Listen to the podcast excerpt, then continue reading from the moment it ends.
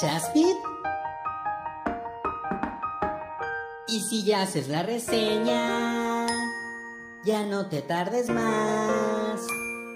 No quiero ir a verla aún, si yo no sé qué es lo que opinas tú. Solía decirle Frozen, y ya no más. Shaspid me corrigió. Y si ya haces la reseña, no tiene que haberte gustado. ¡Ay, ya no me apures! Like. ¡Ya voy, ya voy!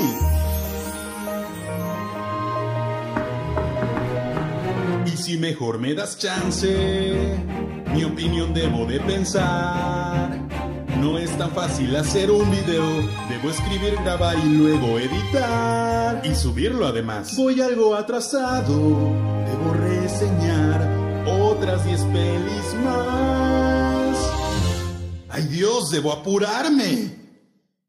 2013. Miley Cyrus se balanceaba en una bola y lamía martillos. Get Lucky, Blurred Lines, Wake Me Up y Roar lideraban las listas musicales. What Does the Fox Say, Las Cabras y el Harlem Shake enloquecían YouTube. En cines se estrenaba una película que enloquecería a niños, que contenía canciones que hasta la fecha los mejores cantantes quieren cantar y que levantaría por mucho el nombre de Disney Animation Studios. Frozen junto con su Elsa y el muñeco de nieve Olaf llegaban al mundo. 2019. Se estrena Frozen 2 con una expectativa altísima y con muchos niños y niñas emocionados, pero ¿logró mejorar a Frozen 1? ¿Sus canciones serán igual de pegadizas? ¿La gente dejará de decirle Frozen en lugar de Frozen? Esta es la reseña con ligeros spoilers de Frozen 2. ¡Qué pachanga! Yo soy Shaspit y Elsa llegó mucho más empoderada que nunca. Tras varios cortos un poco malos y tras incluso haber eliminado el que estaba antes de Coco, llega esta secuela que era de las más esperadas por todo el mundo. Frozen significó un gran éxito para Disney y era obvio que en algún momento tendríamos una secuela. La pregunta era si lograría estar a la altura de su antecesora o incluso si podría ser mejor.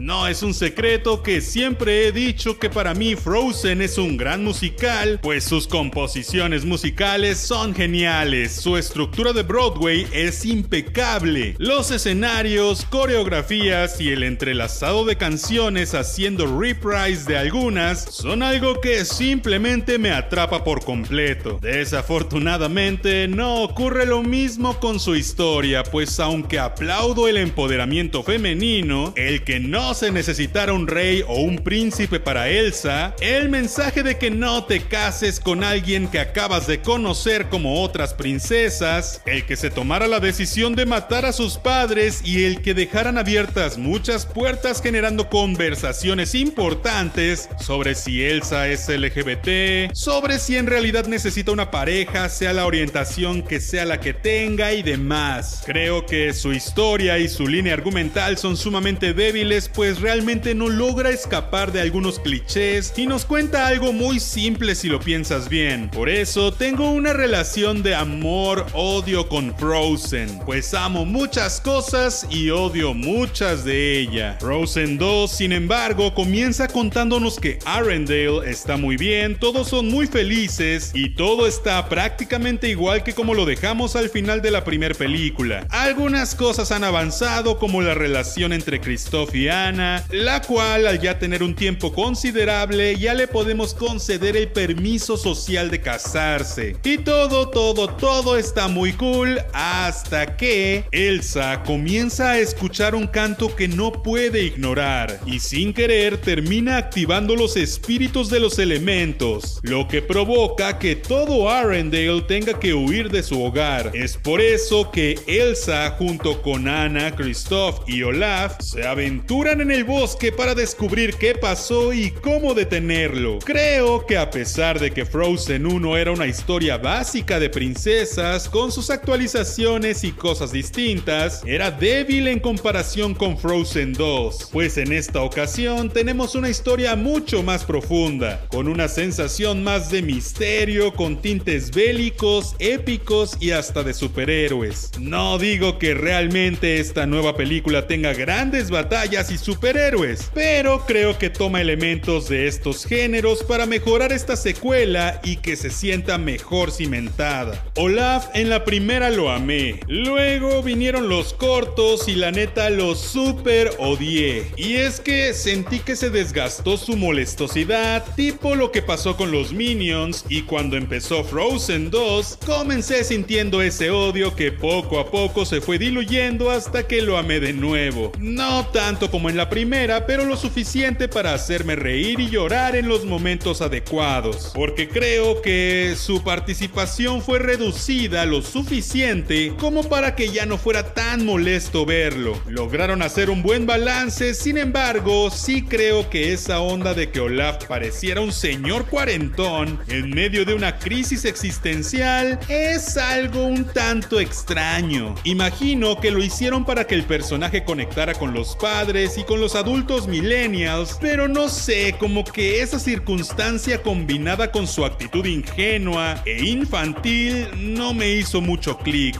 Algo que me pareció muy interesante fue el manejo del antagonista, pues realmente no tenemos un villano como tal y aunque en la primera tuvimos uno por poco tiempo, o incluso podríamos considerar que Elsa era una villana circunstancial por momentos, en esta de plano fue el concepto de un malvado malvadoso tratando de destruir todo, y fue sustituido por una aventura de descubrimiento y una amenaza inexplicable, un poco más orientado al estilo que generalmente tiene Pixar. Y la verdad, no soy muy fan de que ya no podamos diferenciar mucho entre estas dos productoras por su estilo, pues si bien aunque ambas son de Disney, sí se notaba una diferencia evidente. Frozen 2 es básicamente una historia del viaje del héroe en toda la extensión de la palabra, lo cual creo que funciona muy bien pues necesitábamos mucha más información sobre este mundo. Y es que al menos no pasó lo que muchos creímos que pasaría, que por querer emular el fenómeno que fue la primera, acabaran copiando casi completamente todo pero en otro escenario. De hecho, considero que esta secuela es por mucho superior a la primera, pero no es perfecta, pues comete muchos errores ya habían cometido antes. Por ejemplo, los clichés y la predictibilidad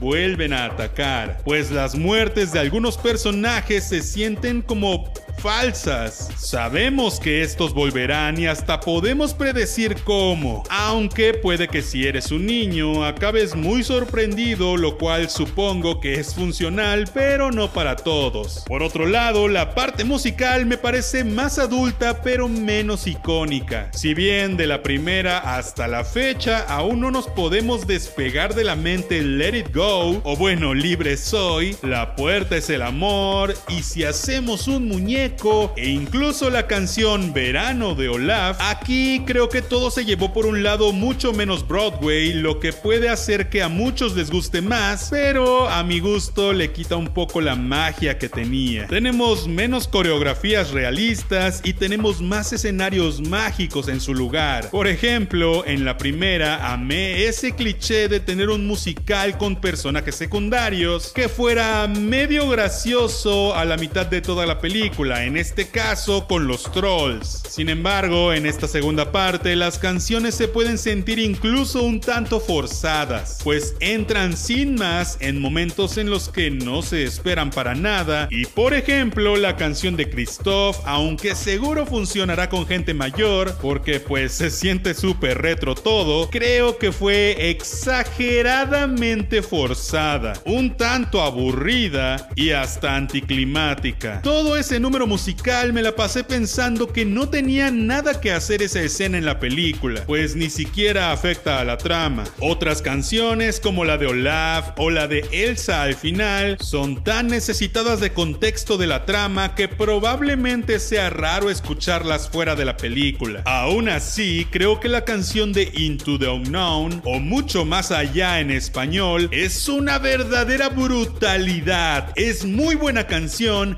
en automático evoca mucho misticismo, te pone la piel chinita y es súper empoderadora para quien sea. Además que el tono base se va construyendo desde el minuto uno de la movie y para cuando llega la escena te vuelve loco. Aparte que la animación en ese momento es una verdadera locura. Sin duda es una fuerte candidata para mejor canción en los Oscars del 2020. Hablando de la animación, ¿qué onda con Disney? Últimamente, cada que voy a ver una película animada de ellos, me sorprendo como nunca, pues ya llegaron a niveles que no logro comprender. Su render, su diseño, su todo en cuanto a lo visual es brutal. Animar agua, según tengo entendido, es de las cosas más difíciles en la animación. Y aquí se ve más real que el agua de verdad. Aparte, esa combinación de escenarios realistas con los personajes animados da una sensación inigualable. La corrección de color dependiendo de dónde estén o qué estén haciendo es mágica.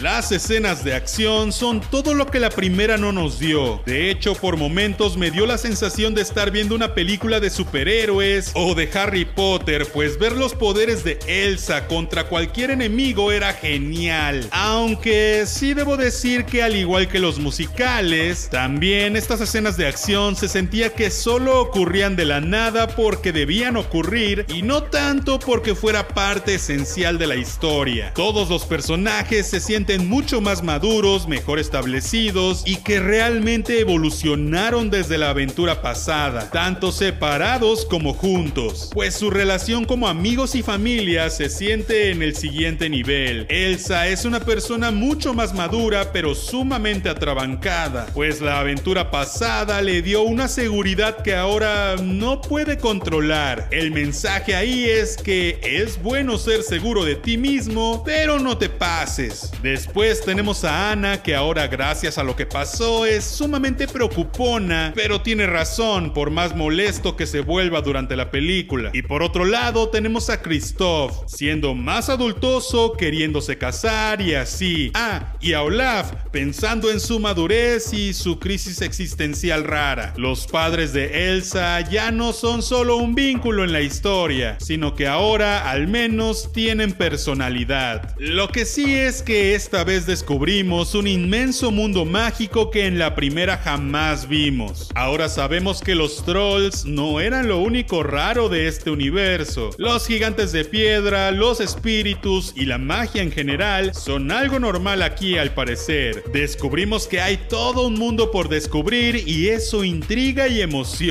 Sin embargo, la historia se mueve por lados extraños, pues toda su línea argumental se mueve con una base rarísima, pues el espíritu que provoca la canción principal, que hace que todo el reino se salga de su hogar, que hace que todos vayan a buscar la aventura, que hace que todo pase, pues es bueno y malo a la vez, de una forma sumamente predecible desde el principio. Rosen 2 es sin duda muchas cosas, pero para mí es básicamente lo mismo que la primera en cuestión de sensación, pero al revés. En general, las cosas que no me gustaron de la primera, me gustaron mucho en esta, y las que sí me gustaron de la primera, en esta no me encantaron. Pero esperemos que si hay una tercera entrega, todo esto agarre el balance necesario y funcione muy cool. Ah, y quédense a la escena post créditos que aunque está medio me, es divertida. Pero bueno, cuéntame, ¿te gustó Frozen 2? ¿Crees que mucho más allá sea más famosa que Libre Soy? Pero bueno, yo soy Shaspit, gracias por escuchar esto en Spotify, Apple Podcast o en algún gestor de podcast. No olvides que puedes pasar al canal de YouTube a saludar y suscribirte y comparte con tus amigos chidos. Nos escuchamos la próxima vez. See ya.